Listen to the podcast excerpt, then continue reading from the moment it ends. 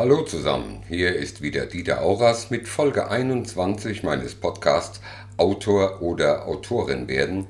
Ich möchte ein Buch schreiben. Heute möchte ich über das Thema Veröffentliche ich mein Buch unter Pseudonym oder dem eigenen Namen? Gründe, Vor- und Nachteile sprechen. Natürlich gibt es einige gute Gründe, warum man unter einem Pseudonym anstatt unter seinem richtigen Namen ein Buch veröffentlicht. Wenn man zum Beispiel bereits Bücher unter seinem Namen herausgebracht hat und sich nun mal in einem völlig anderen Genre versuchen möchte, macht das absolut Sinn. Aber auch wenn man in einem Genre schreibt, in dem man vielleicht aus nachvollziehbaren Gründen anonym bleiben möchte, etwa bei Büchern, in denen es um Sex in den unterschiedlichsten Ausprägungen oder einfach nur um ein Reizthema geht, das unter Umständen unangenehme Aufmerksamkeit erregt. Ein befreundeter Autorenkollege schreibt sogar sehr erfolgreich sogenannte Frauenromane, naja, vermutlich werden die Liebesgeschichten auch von einigen Männern gelesen, aber er schreibt sie unter dem Pseudonym einer Frau. Allerdings handelt es sich um ein offenes Pseudonym und inzwischen ist bekannt, wer sich hinter dieser recht erfolgreichen Autorin in Wirklichkeit verbirgt.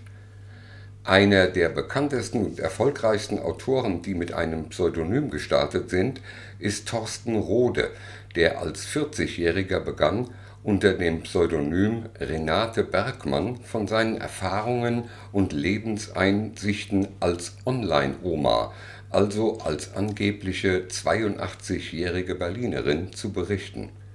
Er schreibt so realistisch aus der Sicht einer alten Frau über deren Erlebnisse und ihre Sicht auf die moderne Welt, dass niemand es für möglich hielt, dass es keine lebensältere Frau ist, die da schreibt, sondern ein junger Mann unter einem weiblichen Pseudonym.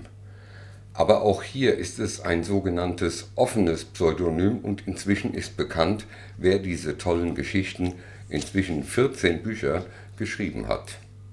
Ein Grund kann auch sein, dass ihr einen unaussprechlichen oder schwer zu merkenden Namen habt, woran grundsätzlich nichts Schlimmes ist, und ihr seid es zwar gewohnt, ständig euren Namen buchstabieren zu müssen, aber für einen Roman, gleich welchen Genres, ist der Name Schnitzrepinski, ich spare mir jetzt das Buchstabieren, nicht wirklich empfehlenswert. Ein Science-Fiction-Autor wird vermutlich auch nicht unter dem Namen Hans Müller veröffentlichen wollen, sondern vielleicht ein englisch klingendes Pseudonym wählen, was ich absolut nachvollziehen kann. Aber es gibt natürlich auch Fälle von sogenannten geschlossenen Pseudonymen, wo wirklich niemand die Identität der Autorin oder des Autors erfahren soll. Gründe gibt es dafür einige und sogar sehr gute. Ihr schreibt über ein Thema, das zu einem Aufschrei in der lesenden Bevölkerung führen könnte, weil ihr sehr provokante Thesen aufstellt oder euch einem Tabuthema widmet. Um dem heutzutage leider nicht zu verhindernden Shitstorm zu entgehen und euch und eure Familie zu schützen, bietet sich hier an, ein geschlossenes Pseudonym zu verwenden. Ein Grund dafür kann auch sein, dass der Arbeitgeber nicht wissen soll, dass man in der Freizeit auch noch Bücher schreibt.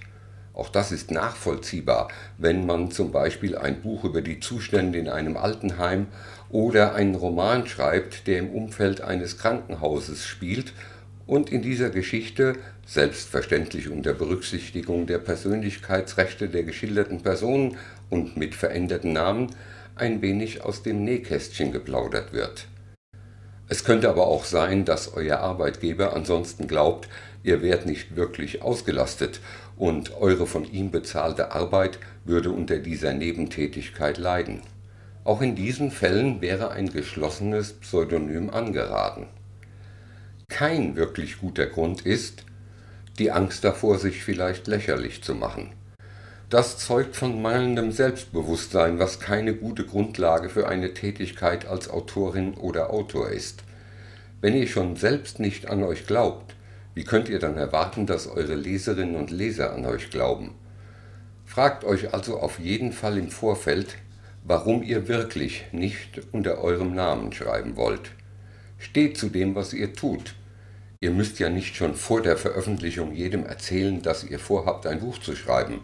Dafür ist noch genügend Zeit, wenn ihr fertig seid, einen Verlag gefunden habt oder das Self-Publishing so weit fortgeschritten ist, dass ihr ein fertiges Buch vorweisen könnt.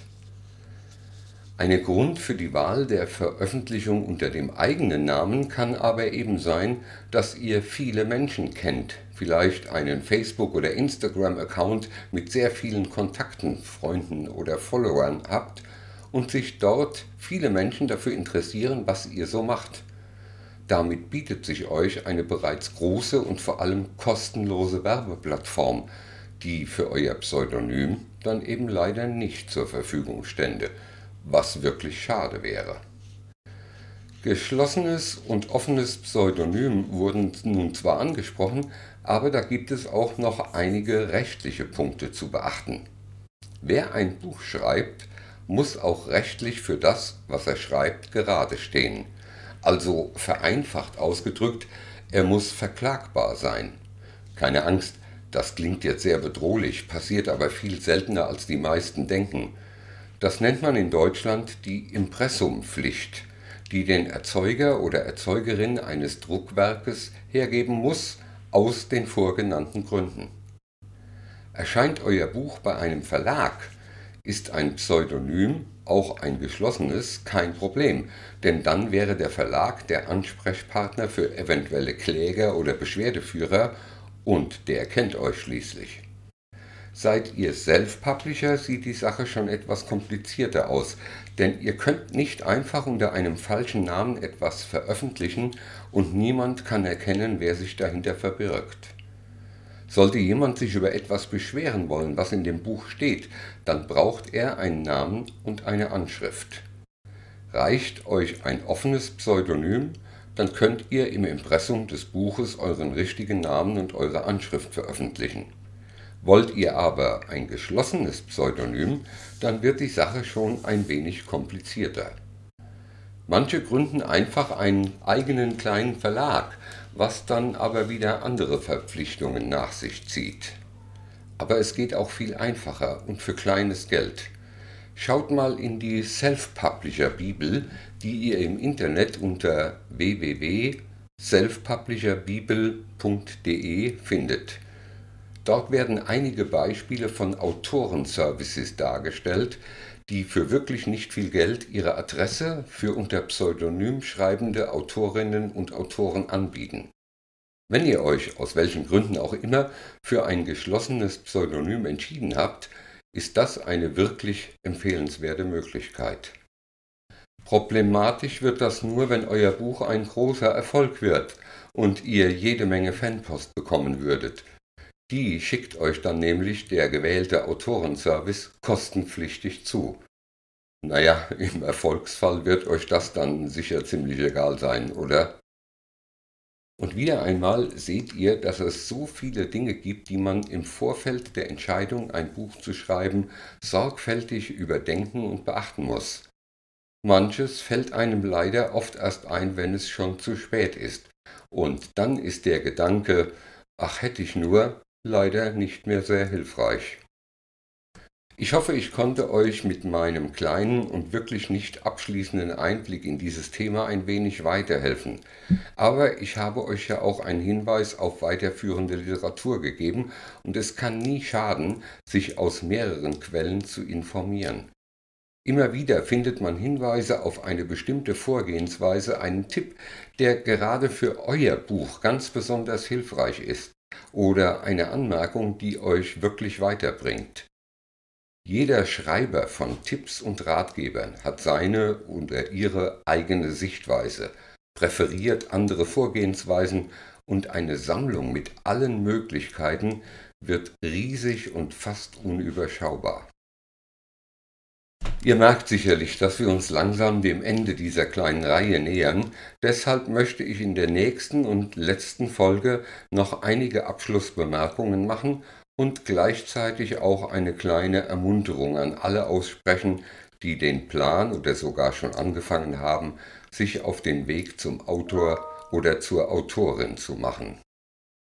Bis dahin bleibt mir gewogen und vor allem gesund. Euer Dieter Auras.